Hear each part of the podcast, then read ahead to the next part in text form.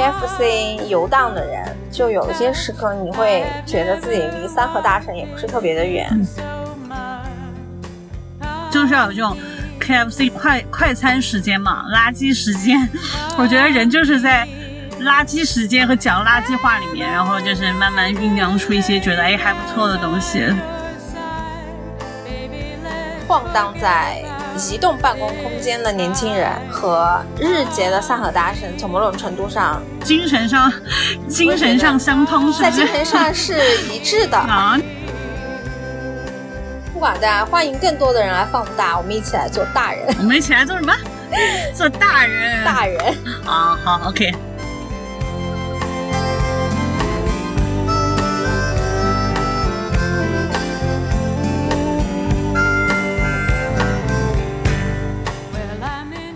大家好，这里是放大，我是丽珍。我们今天呢是一个朋友来做嘉宾的一次漫谈行为。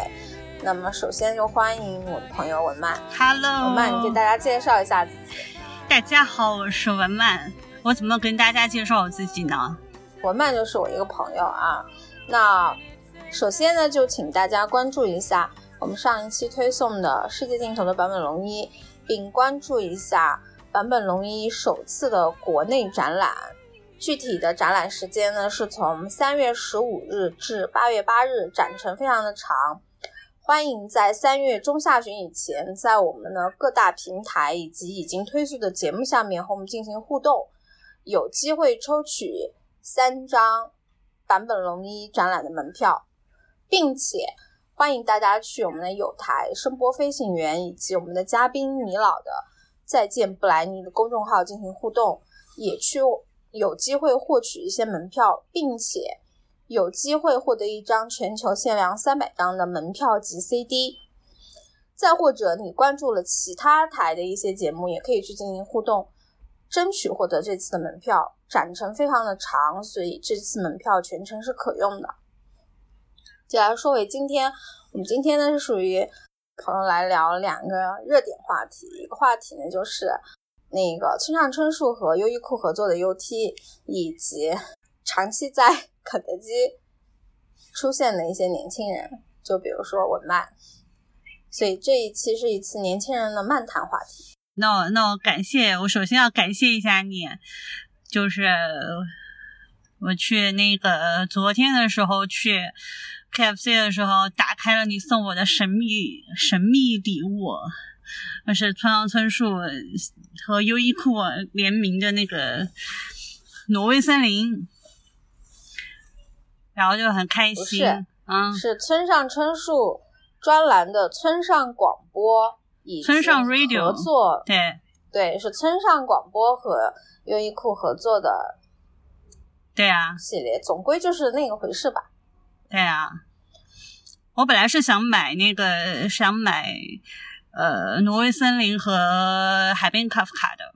你现在给我解决了一件，我现在只需要自己去买海边卡夫卡了，因为这两本是我最喜欢的他的长篇。啊、也就是说，我们今天蹭的一个热点之一就是村上春树和优衣库就是开启了春夏今年春夏的第一波 UT 热潮。对，然后唯一遗憾的是，我第一天去那个优衣库的时候，忘记了拿他们那个特刊，因为我后来发现，原来他们的出的那个特刊里面有村上春树的专访。专访。然后我再去的时候，我就发现，嗯嗯，没有发现，可能卖被拿光了。他国内有发售吗？那个那个优衣库的门店应该都有。哦，如果我下次我发现了，我给你拿一个。好呀。但村春树专访其实，呃，哎，这个话题会不会扯远了？就是他的专访，我觉得还是集中在，就是他的那个文字对谈里面的内容，基本上是比较精华的部分。我后来看过很多那种零碎的专访，其实都是我基本上是我有拼拼凑凑看已经看过的内容。那说到专访和村上春树呢，就主要是文漫是文漫和我从某种程度上都可以算作是村上春树的粉丝，只是我和他粉的点呢你在某些方面呢有一点点相似，在某些方面呢又没有特别的相似，以及我今天后来发现村上又要出新书了，嗯，什什么新书呢？他这次出的新书那个台版和港版已经出过了，我一下子有一点没有记得特别清楚，应该叫做。第一人称单数啊，这个是他的一个短篇集。然后这个名字呢，呃，曾经有一个作家也有一本书，还是一个作品，就叫这个是毛姆。所以村上已经是第二次和那个名作家的同类作品就是撞名字了。比如说《没有女人的男人们》是来自海明威，如果我没有记错的话，这次呢是毛姆。然后据说这一次的台版。的翻译是换了新人，已经不是赖明珠了。哦，那那个也是呀。那那那要这样说，那个跑步那本不也是吗？等于是改了一个，就是他只是把到我们谈啊，对，把到我们谈论爱情改成跑步嘛。好，那个村上的内容就预告到此，然后接下来呢就说到，你有什么想说的吗？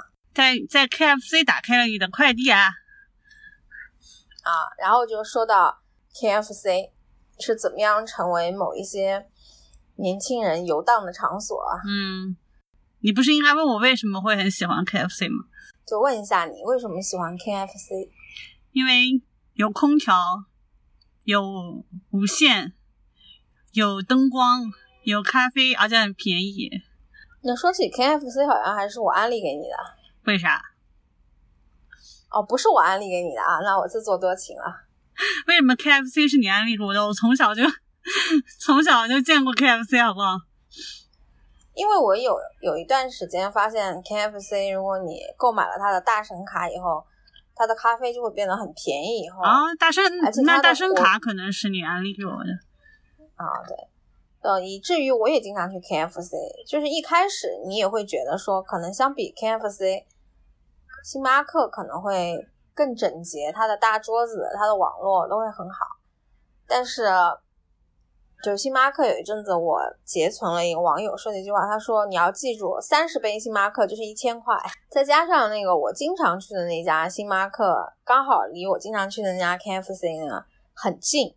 但是由于好死不死那家星巴克的网络呢，就好几次我都非常的生气，我就。”好几次要抬着电脑又要去 KFC，再加上作为社区店的 KFC，只要你不是在那个早午餐以及晚餐或者是节假日的时候，其实他的店里的人也没有特别的多，就没有你想象中的那么多。嗯，还是相对安静的。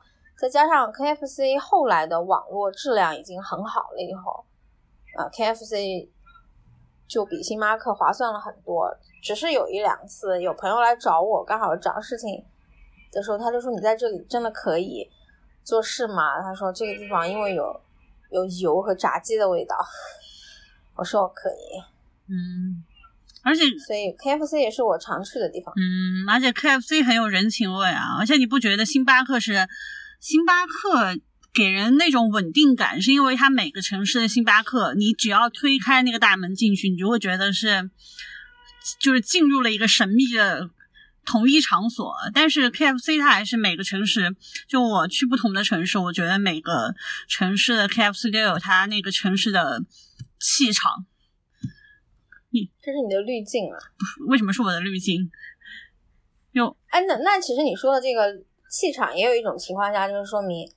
KFC 所谓的每一个城市的滤镜，是因为它更接近于一个你就是去解决吃饭和吃饱这个首要问题的一个场所。嗯，而且它非常容易本地化，就是容易被当地各种的人俗风情影响。所以就是我我有一个我有一个韩国朋友跟我说，他说韩国的那个 KFC 点餐的那个就是。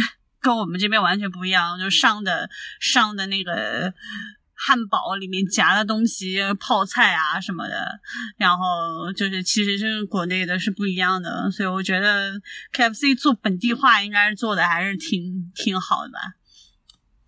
那很正常啊，就是江浙沪或者说是北方地区的那个 KFC 和西南地区的 KFC 不一样的地方，就是西南地区的 KFC 会给你辣椒包。我去过啊，我不是去过西南地区的 KFC 吗？还在那里读了读了那个巴黎评论第几卷呢？我还我在还我还在上面画了用笔画了我的杠杠。就总的说来，KFC 还是一个更平民化的。好像我们要聊这一次了解 KFC，是因为我前段时间发现 KFC，我常去的 KFC 出现了一个大爷。就是一开始我也会觉得说，我看见经常看见大爷，我觉得就很像 KFC 的员工看见我一样。就你经常去，你就会觉得看对眼儿。但是我和他不一样的地方就是，可能我有事情的时候，我背的是我的包，但是呢，他好像不仅仅有包，还有箱子。一开始我也有点惊讶，为什么你在过年前后的期间，你就天天拿着箱子过来？就直到过年都已经过了很久了，他还是在经常的一个位置，就拿了一个摔碎了面板的一个平板手机，然后他还带着箱子，就直到有一天早上我跑步。我去 KFC 买咖啡，我就发现早上的时候，他疑似在 KFC 里过夜了。我就想到了之前有一部电影，不就是《卖路人》嘛？就说说麦当劳其实它还有一个呃功能，就是就是二十四小时营业的麦当劳，它还有一个功能，就是它其实是在夜里收留了一些没有地方可去的人。嗯，我经常去的那一家 KFC 也是二十四小时营业的店。所以，当我看到那个大爷疑似他可能在那家店里面不止过夜了一次以后，我和你就聊起了这件事情。嗯，我就想到我和你其实，呃，想要省钱又想要在里面写作业的时候，我们也是一个经常去 KFC 的人。对啊，这才是我们话题的源头。我们不是不是离离那个大爷是一步之遥的人吗？没有，其实我当时问你的时候，我说你有没有知道三和大神？嗯，然后我就说，在某种程度上，呃，在 KFC 游荡的人，就有些时刻你会觉得自己离三和大神也不是特别的远，或者说离那个卖路人，或者说是需要在 KFC 里过夜的人，也不是特别的远。嗯，其实我还想到了另外一个，就是。除了卖路人和经常可能你会在快餐店遇到的大爷以外，嗯，就两千零二年前后的时候，徐静蕾和耿乐有一部电影叫《开往春天的地铁》，嗯，里面的那个耿乐演的一个男的，就是他失业了，但是他不知道怎么跟自己的太太说，所以他每天出门还是说我。去上班，但实际上你只要花两块钱，嗯，你只要坐在地铁里面不出站，你就可以来回的坐，嗯，你就可以在地铁里面待一天，然后晚上再回家。嗯，我也有想过，我也有想过这件事情，就只要不出站，就可以在里面游荡。公交车也是啊，我也想过公交车，我也就是从头到尾。公交车不行，公交车你只能花一次钱坐一个来回，可能坐单边一个长长的线，所以有的时候。假如你当天没有特别重要的事情，但是你需要去，像比如说你去星巴克，或者是你去快餐店里面，就是看书，以及你需要写稿，但是你那一天的效率非常的低。其实有的时候我就会觉得，那样的一天就很像你花两块钱坐地铁，然后在里面晃了一天，然后回家的感觉差不多。嗯，但是那样的时间也很重要啊，你不能要求你自己。就是干活，或者是做作业，或者是你想要有个灵感，你每天都是非常稳定的、紧锣密鼓的产出是不可能的。就是要有这种 KFC 快快餐时间嘛，垃圾时间。我觉得人就是在垃圾时间和讲垃圾话里面，然后就是慢慢酝酿出一些觉得哎还不错的东西。所以，那还有一件事情就是我不知道别人，就是假如我。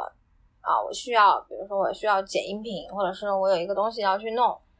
我为我们为什么会选择去 KFC，或者是去快餐店，或者星巴克的一大原因，就是在家里我是做不出来的。对啊，我要我我是需要一个流动的，就是周围有一个流动的信息场，就那些人可以和我没有任何的，呃，没有任何的直接的连接，然后我需要周围是流动的一个信息，然后我就觉得非常有安全感。那其实你就是把环境当做一种白噪音嘛？对啊，对啊，是的呀。啊，就是在家里面，我就很想东摸摸西摸摸，或者是躺在沙发上。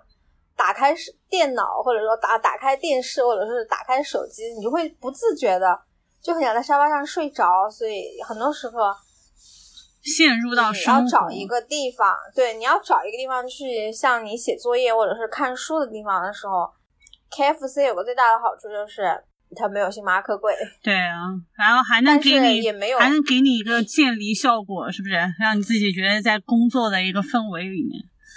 我确确实实，KFC 也让我安安静静的，就是做过一些工作啊，比如说我，我有一天就是我是几点钟到了星巴克，但是星巴克就被我做到打烊了，又给自己安排好了，就是你今晚必须把它剪完，所以我就移步到了 KFC 把那个内容剪完的。嗯，所以深夜的 KFC 也是有我工作的汗水。或者说写，对，也是有我写作业的印记在那儿的。嗯，其次呢，就是我发现社区店之所以重要的一个原因，就是如果你经常去一个店里面，你和他们相识熟了之后，我甚至就可以那个东西收一收，就让一个认识的人帮我放一下，我就先去跑步，跑完步又回来就接着做。对。所以我去年去年常去常去同一个 KFC 的时候，那个店员小哥已经已经认出我了，以至于我在在那个 KFC 就是留下我心情心情创作的身影。某一天，然后看电影的时候在里面大哭，然后那个小哥问我怎么了，我说我在看电影。哎，那可能会有人问，为我们为什么不去图书馆呢？去图书馆为什么不去自习室呢？就是图书馆离家里太远了。第二就是，其实现在图书馆里面有位置的地方，如果你不去耗位子的话，你也占不着。嗯，而且你在图书馆你要做什么？在图书馆就学习啊？你在图书馆看电影吗？就图书馆会有一种内卷的压力。对，图书馆就是有一种好像你一定要积极积极向上，不可以有任何摸鱼行为的压力。K F C 我就可以随便看看周围的人啊，但其实我那所以，我有一个问题，就是你去到一个地方，你今天有对给自己做了任务安安排以后，你需要摸一会儿鱼才可以进入那个工作的状态吗？还是不需要？需要呀，但是它不是一个，不是一个，不是一不是一个序，它是穿插在我工作当中的，嗯。哦，原来你也需要摸摸鱼，再坐一会儿，再摸摸鱼，那我就心里就觉得对舒服了很多。对，我的高潮基本上都是在结束之前 到达，就是要我快离开那个地方之前，然后我就做的最投入，然后做完这样子。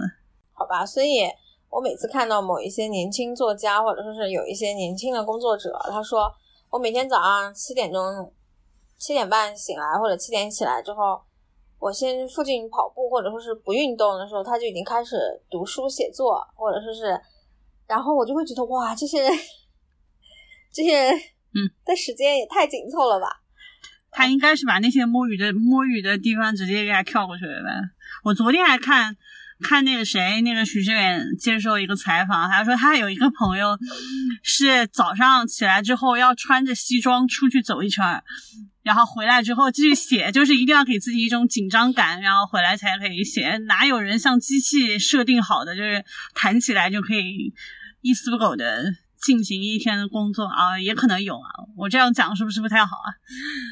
可能就是有这样的人。所以啊，所以你的偶像村上春树，我现在就觉得他每天早上跑十公里，其实那段时间也是他的摸鱼。对啊，他其实也是在神游嘛。当你机械或者说是相对机械的在完成一段跑步的过程中的时候，大脑在一个相对放空，或者说你听音乐又相对放空的跑步的时刻的时候，某一个时间点，哎，确实会有一种观点或者是某一些看法会映入你的脑海的一种功效。嗯，但是对于我来说，如果让我早起，我先去跑个十公里的话，我整个上午可能洗个澡之后，我会困。嗯，那你一般都什么时候跑？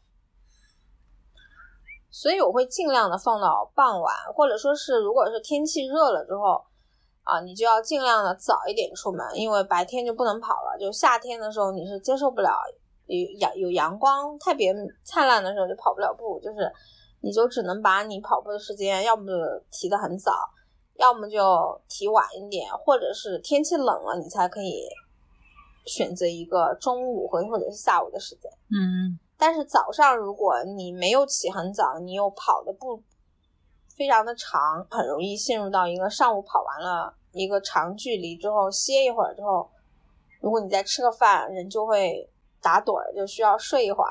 嗯，我也不是没有在没有在 KFC 睡过。哦，我可喜欢了，我也经常在，我也经常在各大咖啡馆和快餐店中午趴在那儿。对，像一个像一个。面临高考的高中生，要趴一会儿起来继续做题的感觉。我现在就会觉得，呃，星巴克甚至已经就更像自习室了。虽然之前星巴克的人带着电脑去被人嘲笑做那是星巴克的氛围组啊。作为氛围组的一员，就是我现在发现，星巴克的学生和工作人员都非常的了不起。就是大桌子上你可能坐的人，每一个人。都非常的有效率的学习或者是刷题，我甚至发现代沟特别严重的一件事情，就是我看到一个年轻的男男生，他在用 Pad 刷高考题，嗯，无纸化刷高考题的时候，我惊呆了。嗯，会不会会不会去 KFC 干干活的人只有我们俩，所以我们俩在这聊。我我观察了一下，在 KFC 干活的人有几种，一种就是。啊，临时做报表的，嗯，然后或者说是你需要一些电脑和案头功夫的人，但是在星巴克里工作和学习的人，我发现确实是要更多，嗯，只能说明我们觉得每天都去星巴克还是一件压力很大的事，就相对昂贵的事情，嗯。而且星巴克没有一个没有一个流动的流动的鲜活的信息的氛围啊！我在那边，我在我在星巴克看书的效率是非常低的。嗯，我觉得还好，因为星巴克说实话它没有油味，然后背景也相对更安静。我还是喜欢星巴克，但是前提是要有那种大桌子的星巴克。嗯，我发现星巴克现在人也是特别的多。嗯。那你，那你，那你去这种 KFC 或者星巴克，你最喜欢的座位是什么呀？就是大桌子，是不是？嗯，我喜欢大桌子。我是喜欢那种靠窗、玻璃窗一排，然后就是那种，呃，小小的那种，然后就是你的手下面就有一个插头，然后我是临窗坐。谁也不可能，就只有只会有一个人坐在我旁边嘛，然后就是不需要和大家共享桌面的面积，然后还可以把那个背包放在那个大玻璃窗旁边靠着，然后我就可以在那里展开我一天的神游，我觉得很舒适。但是星巴克的大桌子非常的大，更容易放东西啊，而且它那个桌子下面也有插头。嗯，那不就是那不就跟图书馆有什么有什么区别？嗯，图书馆没有星巴克轻松，图书馆的人还是太勤奋了。嗯，我发现，我发现我看的就这这一两年看的还蛮重要的一些书，都是在 KFC 看完的。我去年的时候看，我去年的时候看那个，就是我非常喜欢一个一个一个。苏联的作家写了一本书叫《金蔷薇》，然后我发现我去年我不知道是不是因为年纪，就是到了一个年纪，然后你你再去重读某一本你很喜欢的书，你你会有一些就是特别不一样的体会。然后还是因为还是因为 KFC 给我加持，我去年大概也是这个时候吧，就是春天春天往夏天走的时候，我记得特别清楚，我在那个。就是我我我去年基本上固定去的那一家 KFC 二楼，然后在那个大玻璃窗边，然后黄昏的时候读那个金蔷薇那本书的时候，我特别特别感动。然后我读到其中一章是我非常喜欢的一章，叫那个夜行的驿车。然后那章讲的是讲的是那个安徒生的事情嘛，他其实就是其实就是那个作者，他就是把安徒生曾经的一些事迹啊，把它用一个虚拟的故事给它重新虚构了一遍。然后我特别的喜欢那一篇，然后我在那个 KFC 重读了一遍的时候，我就特别感动。而且而且我读那个金蔷薇，他说他其实是。是因为那个那个作者他读那个伯洛克的那个诗，然后他就是因为他读伯洛克的诗，然后他说他想要写一些那这些诗，就是因为情绪上相似，然后就是导致精神上可以相通的小说嘛。然后他其实就是因为那个就是伯洛克的那个诗歌。俄罗斯，然后就写了他自己的自己的一篇叫《雨中拂晓》，所以我我我读那篇《夜行的一说》，我特别特别有感受，我就感觉我好像重新认识了安徒生，然后我才去年的时候啊读完这篇，我就把它写在我自己的那个写写在我自己的那个小说的一章里面，然后我就觉得好像就是那一刻的那一刻的那种印象。对我来说是特别特别深刻，我就感觉是 KFC 带给我的那种窗边的那种感受，所以，嗯，我觉得是是是我自己很独特的 KFC 的体验吧。我觉得如果我们的听众里面有 KFC 的工作人员的话，很感动，请转告你们的公司啊，就是我们我们为你们就是间接的做了一期节目啊，哎，真的。那你有没有一种，虽然 KFC 是移动办公室，但是你在精神上也会觉得自己和三和大神有点像？嗯，你展开说说呢？你知道三和大神吗？嗯，就是中国人会觉得，假如你的工作环境并不是一个机关单位或者说是事业单位的办公室，你就是一个无业游民。嗯，而。看上去你还没有出人头地的年轻人，又显得非常无业游民的话，其实你就是一个没有前途的年轻人。所以，晃荡在移动办公空间的年轻人和日结的三和大神，从某种程度上，精神上精神上相通，是在精神上是一致的 啊，那就是那就是那个。那个帕沃斯托夫斯基说的，就是就是情绪相似，精神相通呗，是吧？我们这一期的主题，我们在聊之前我就已经说好了，就是三和大神和那些游荡在 KFC 的年轻人。嗯，确实是有这种感觉，就是你周围的种种的反馈都会给都会给你有这种感觉，就感觉好像你没有在一个组织之下，好像你就是一个浪荡的。游荡的人，没有前途、无法出头的年轻人。对，就其实，哎，在某种程度上，好像我们又切合到了当下世界的话题，就是无依之地是所谓没有房子，但是他觉得心灵有家的新西皮和新的新游新牧民啊，新游民啊。那如果你是一个没有。机关单位收容你的年轻人，你就是和精神，你就是一种精神上的三和大神。嗯，但是我听我听我听你和那个就是你老上一次聊的那个里面有一个点，我印象非常深刻，就是说那个遮蔽天空嘛，里面那个那个作者对。不是不是，里面那个男性对保罗·鲍尔斯写的那个男性角色啊，他们去北非的时候，我记得我印象特别深刻，说他去了那个去那个深入摩洛哥的时候，就是当地有很多那种苍蝇啊，就落在他身上，但是他就不知道去主动的积极的驱赶嘛，然后说他生命力就是因此一点点被吞噬。我对这个。点印象特别的深刻，我就觉得这一点是孟获老师说的啊。嗯，我觉得就是就是你好像在这个社会中，你的那种生命力啊，你要怎么你怎么保持你鲜活的旺盛的生命力呢？就是你说落在身上的那些苍蝇，到底什么是什么是那些苍蝇啊？就是就是在机关单位里摸鱼吗？跟在 KFC 摸鱼有什么？KFC 摸鱼有什么有什么有什么差别吗？带薪摸鱼，就好像你心里面要有一个有一个你觉得应该要做的事情去做，对不对？你不管在任何地方摸鱼，摸鱼就是有价值。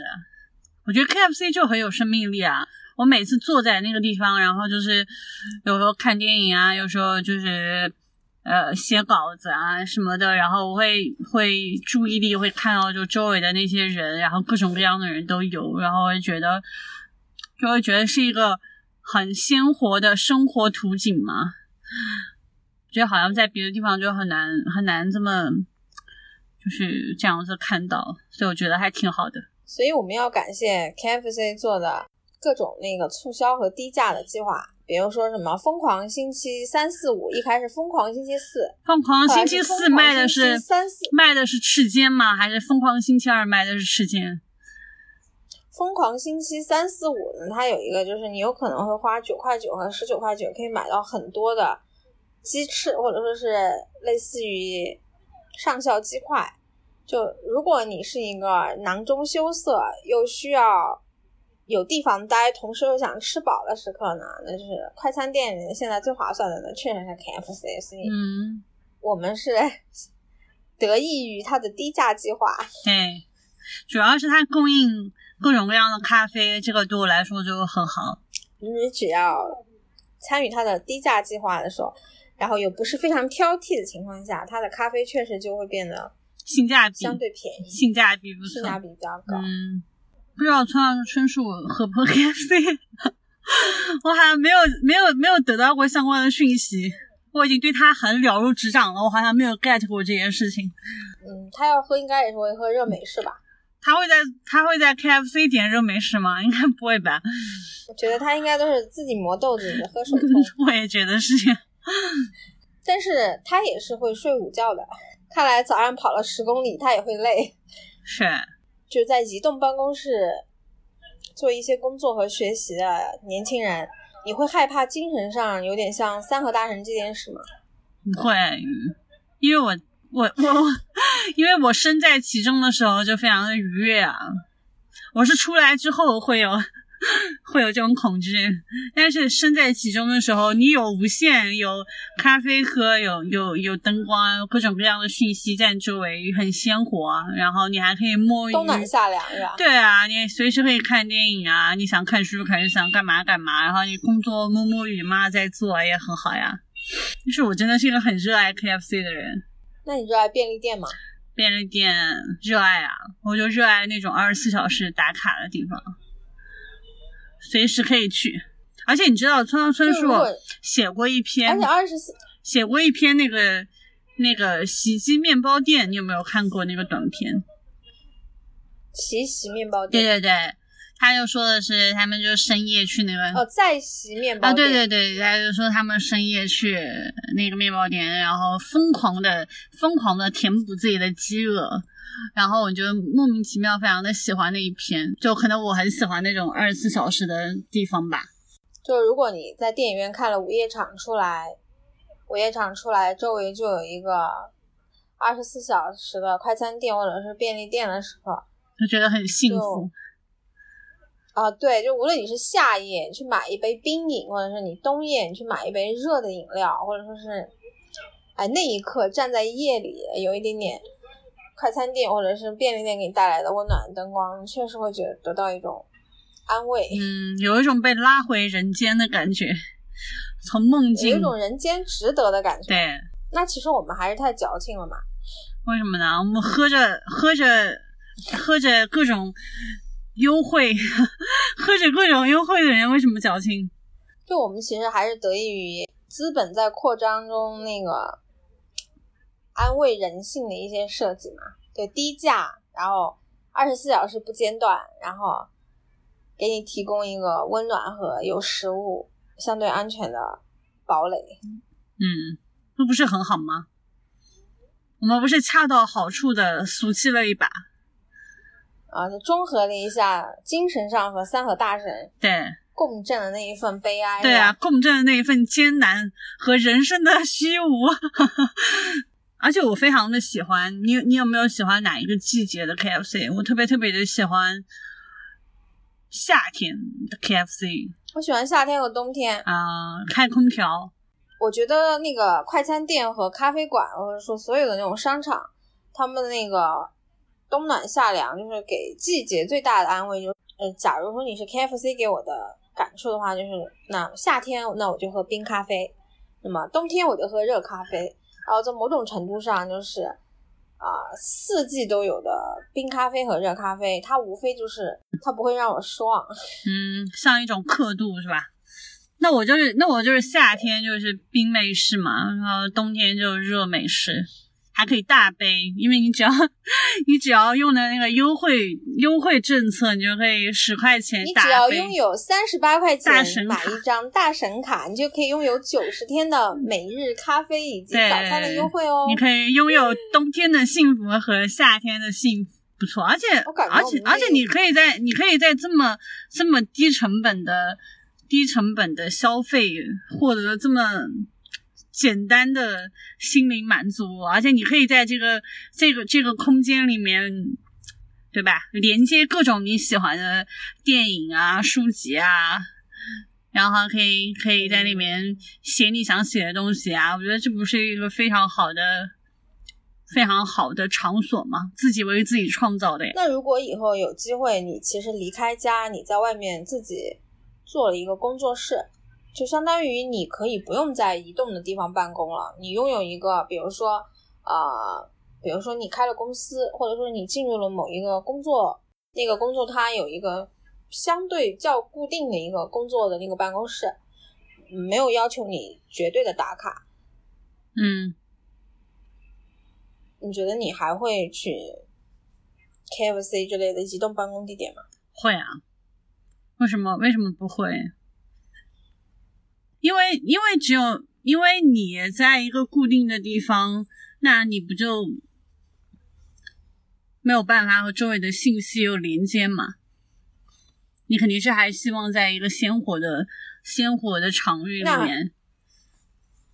那或者说是，当你拥有了另外的一个办公室的时候，你期望的是你可以去办公室，也可以去一个移动办公地点，是吗？对啊，而且我之前看那个看那个板垣育二的那个创作坛的那个纪录片，他他的他的工作室就是你说的那个办公间，就是一个独立的还带厨房的那个。一个一个一个小房间，然后他会去那边做饭啊，然后就是在那个就在那个大的那个电脑上面写作，然后我会觉得啊，好孤单啊，就是 就是有一种莫名的替他孤单的感觉，所以我还是希望有一个开放的空间。我唯一尽量不做的事情，就是我尽量现在已经基本上尽量不在电脑上看片子了。那你要在哪里看你知道的呀，你在我家，啊、o k 就是就是我会尽量不在电脑上看，但是有的时候，嗯，你只能在电脑上看吧。就比如说，嗯，你完全听不，就是你完全就是不懂的语言，比如说我不懂韩语，我这个资源就是只能够在电脑上抢先通过另外的翻译方式获取字幕，那么我可能会在电脑上看，或者说是有一些油管或者是别的视频，我会在电脑上看，但是但凡我会拥有可以在大显示器上看的可能性，我就尽量不在电脑上看电影了。嗯，那你去 KFC 就少了看电影这一项了，是不是？但是我发现我在相对呃像快餐店或者咖啡馆，我看书的效率会还可以。嗯，那我们俩是差不多的，因为我因为以前有人跟我说，说他周围一定要非常极度的安静才可以，才可以吸收。我说我不行，我周围极度安静，我就会睡着。我反而会心慌啊、嗯哎，我会睡着。我好像我好像近期只有几次是在家里面安安静静的剪音频的时候是一个很安静的状态。嗯，我们今天的主题就几乎聊完了，剩下的是个就是我们的自由发挥时间。虽然我们刚才也是自由发挥的。首先呢，我还是要重申一下，就假如你有一些非常想要聊的话题，想要来做我们的嘉宾，那么请请在不同的平台的后台就联系我们。另外的话，就是假如你对我们有一些什么样的建议，或者说是有一些什么样的想法，也可以联系我们。啊，我想要给你预告一下，就是我已经看了一下那个村上春树的新书的预告，就是那个第一人称单数里面，啊，对，里面有一篇。好像就是写那个养乐多燕子啊，养乐的养乐多燕子对大获全胜的美好赛季是我的偶像村上春树写《且听风吟》的契机。就是他那天下午在那个在那个棒球场，然后那个那个养乐多燕子就是大获全胜，然后他因此得到了一种天启。他说有一个有一个东西就静静的降落在他的手上，所以他就觉得他他就福至心灵的突然觉得他也可以写小说，然后就这件事情就对我有非常大的鼓励。虽然我并没有写出什么来，但是我会觉得好棒。我觉得这样的一个时间应该可以扩大化的，就是祝所有你觉得在某一个时间点你有一些事情。你想通了，或者是从此你对于有一些事情的看法和你对一些事情的执行力就和以往不同，那么就祝所有人都有那一个神奇的时刻。对啊，你不一定是写作，但也有可能是做其他，无论是你想做播客，还是想要做剪视频，就或者是感情的某一刻，或者是亲情和友情的某一刻，那一刻之后，你就和以往的。不一样，某一些时刻的你不一样，而且重重要的是，重要的是你一定要相信，一定要相信他，就是你感受到他之后，你就要相信他，不管谁说什么都不要都不要管，你就要把它牢牢的抓在手上，然后你就会成为你自己的村上春树嘛。虽然这话很鸡汤，但是我就是很相信他说的这一点。我也有一点相信，就好像某一刻你可能。想的东西是非常幼稚，甚至是想起来你都会觉得这个理由不能称之为理由的。但是从此你的行动、你的行为就不再一样了。对啊，那一刻非常的重要。对啊，就像我说，我去年我去年在那个就是那家 KFC 的窗边嘛，然后我重读《金蔷薇》的时候，我是我是真实的感受到那一刻，就是就是就是安徒生在那个夜行夜行驿车上。就是我真实的感受到我和他有产生某种连接，然后把它写到我的那个故事里面的某一章的时候，我是，呃，反正反正我是自我感动吧。我觉得我特别特别特别感动。我觉得我在那一刻是，我从很小的时候读安徒生，然后一直到长大，包括读后来读就是跟他相关的这个专业啊，我觉得是我从小累积起来的对他的那个那个天然的那个相信。那个东西是最最纯真的那个东西，就包括后来长大以后啊，你因为专业的需求看他各种传记，然后你了解了他的背景之后，然后各种各样的琐碎的八卦也好啊，嗯，但是我觉得那些东西在那一刻是不存在的。就是我我在 KFC 的那个窗边，因为因为重读了那个金蔷薇那本书，我觉得我我所触碰到的。通过我自己去写，然后触碰到的安徒生，我我在我在那一刻跟他的连接，就是就是我觉得就是村上写的那个棒球时刻嘛，我觉得是，嗯，可能可能我喜欢 KFC 有一个原因就是因为他吧，就是我也觉得我要相信，哪怕他是非常幼稚的一刻，他对我也非常的重要，就是这样子。感谢你今天来做我们的嘉宾，也算是带着话题来了。对我虽然带了一个带了一个。漫游的话题，混沌的话题，也算是带了话题吧。安利了一下各种各样的大神卡啊，什么安徒生啊，然后然后挪威森林啊之类的。那我们就说拜拜喽。好啊，拜拜。你说的那么斩钉截铁，说的这么没有一点更客套、更安利的话啊？那那我要说什么呢？欢迎更多不想要，不行，欢迎。欢迎更多的人来来来来来收听放大，这样好像又显得很寡淡。不寡淡，欢迎更多的人来放大，我们一起来做大人。我们一起来做什么？做大人。大人。啊，好，OK。Well,